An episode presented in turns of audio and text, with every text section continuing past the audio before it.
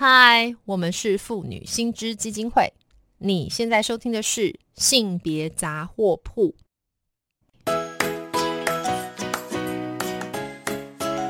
性别法律 A B C。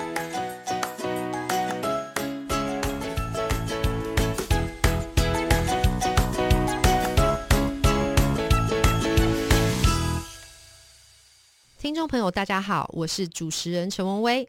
接下来的单元是性别法律 A B C，我们将邀请专家向大家简要说明生活中常见的各类性别法律问题哦。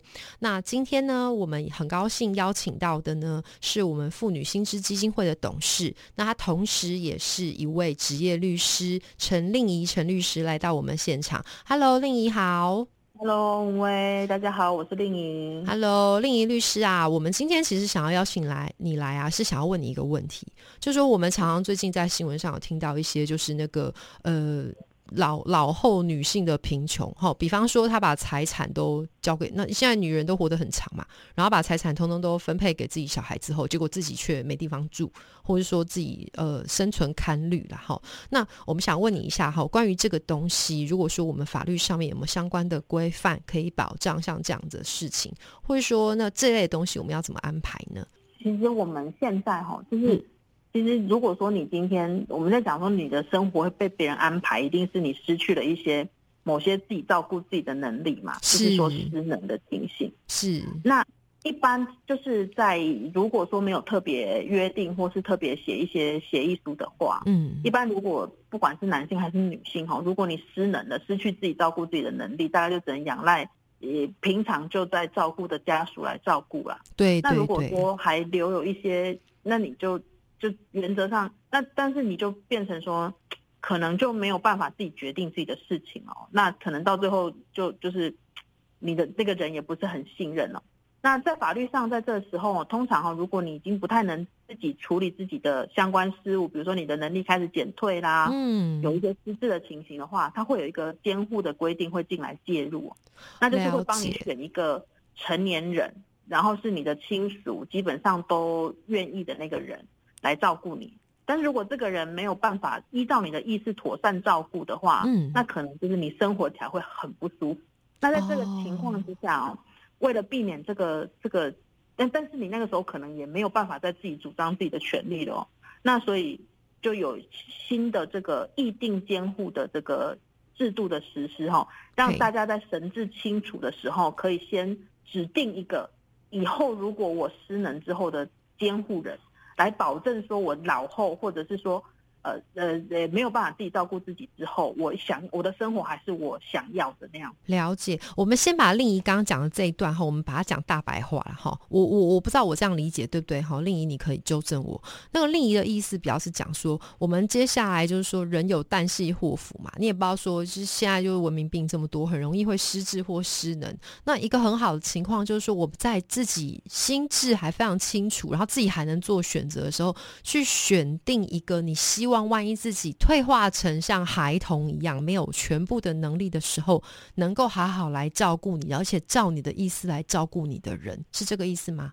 对，其实也不一定要退化到那样的程度，而是说，如果你已经不能负担我们所谓的日常日常生活的交易了，嗯，但是你还是有你自己的就是想法跟人格的时候，嘿，对，了解，就是说，呃，就是可能他的能力上面我们会有担心，比较有一些减损，对不对？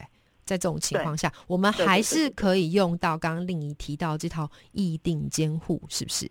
对，是是。那万一就我来不及的话，那他会走什么流程啊？就是说，反正法定监护了。哦，就是反正谁是你家人，谁就要负责照顾你。但是那个就不是你自己选的，就对了。那如果到最后都没有家人要照顾你，就是社会局会来处理。啊，这也太悲伤了。那所以走到那一步，那就是真的很辛苦，对不对？人辛苦一辈子，然后生活却可能发生一些这种状况。好，那我我遇过很多。哇，这个这个，我们下次有机会再找那个律师一起来谈哈。那所以这一套制度真的是看起来是呃蛮良善的。那所以我会问说，这个是从我们自己的安排哈，就是自己的安排面向来着手。可是如果今天反过来，就是我们年轻的朋友有注意到，就是说家人呃，可能他会想要去规划一个未来的这种监护上面的安排。那呃，另一律师可不可以跟大家介绍一下，说如果今天是有这样的预想的话，在家人出现哪些状况的时候，我们最好就可以开始着手准备呃，关于这套制度的引入。其实就是不用任何状况出现哦，就是说，如果你想你有一个适合的人，嗯，觉得说这个人可以在你出事的时候帮忙你的话，你就可以赶快去选任他当你的议定监护人。OK，但是这个我要怎么选呢？等于公我跟你恭贺的贺吗？还是怎么样？它有一个法定的方式哦，就是这个议定监护契约哈，它应该要由公证人来做成公证书。是，然后公证人会在做成公证书之后通知法院，是就这样。好，那这个公证只要有本人跟受任人在场就可以了。了解。那所谓的公证人，除了法院的公证处之外呢，也有这个民间公证人，这个都可以跟法院查询到相关的职业的那个人人名跟这个地址。了解。哎，律师啊，我最后问一个问题：我们常听到公证人，公证人他到底是什么意思？公证到底在干嘛？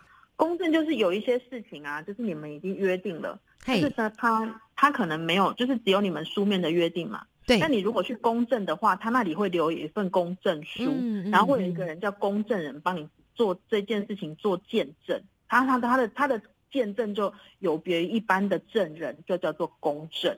了解，等于说我就是我今天这个事情，我想要更正式的使它就是直接在法律上面发生效果，我就找一个有这个身份的人叫公证人来帮我做见证，他就不会说限于就是说好像这个东西到最后它是不是真的，还有一些争议嘛，对不对？是这个意思。对，而且他会留一份。正本在公证人那里，你也不用费心自己保管文件哦，这真的很方便啊！那所以，而且就是刚刚呃律师有提到，就是还除了法院之外，还有民间公证人可以提供相关服务，对不对？对的，对的，对，好，那所以这个真的蛮有趣的哈。所以其实它的流程非常简单，我们快速说完，就是说我们选定了一个我们想要把自己托付给他的这个对象，然后我们两个人说好了，我们就可以一起到呃民间公证人或是法院去找，就是公证人，然后帮我们两个人双方都在场，加上这个公证人就可以完成相关的手续，然后这个就完成了吗？